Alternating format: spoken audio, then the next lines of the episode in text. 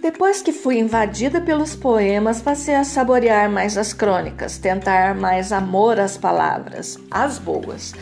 De 1850 a 1920, o cronista entra em cena e flana pela cidade. As cidades brasileiras iam se formando, cortadas pelas novidades das grandes avenidas, e os cronistas surgem como historiadores imediatos dessa cena emergente aqueles que não esperam o distanciamento crítico do tempo e já estavam ali ao quente, descrevendo as miudezas do cotidiano que os grandes mestres da história do Brasil não se preocupavam em anotar. São as primeiras estrelas da imprensa que se moderniza e fica profissional. João do Rio, sempre fascinado pelos estrangeirismo, perfilava a Modern Girl, uma garota já apaixonada pelo perfume da gasolina.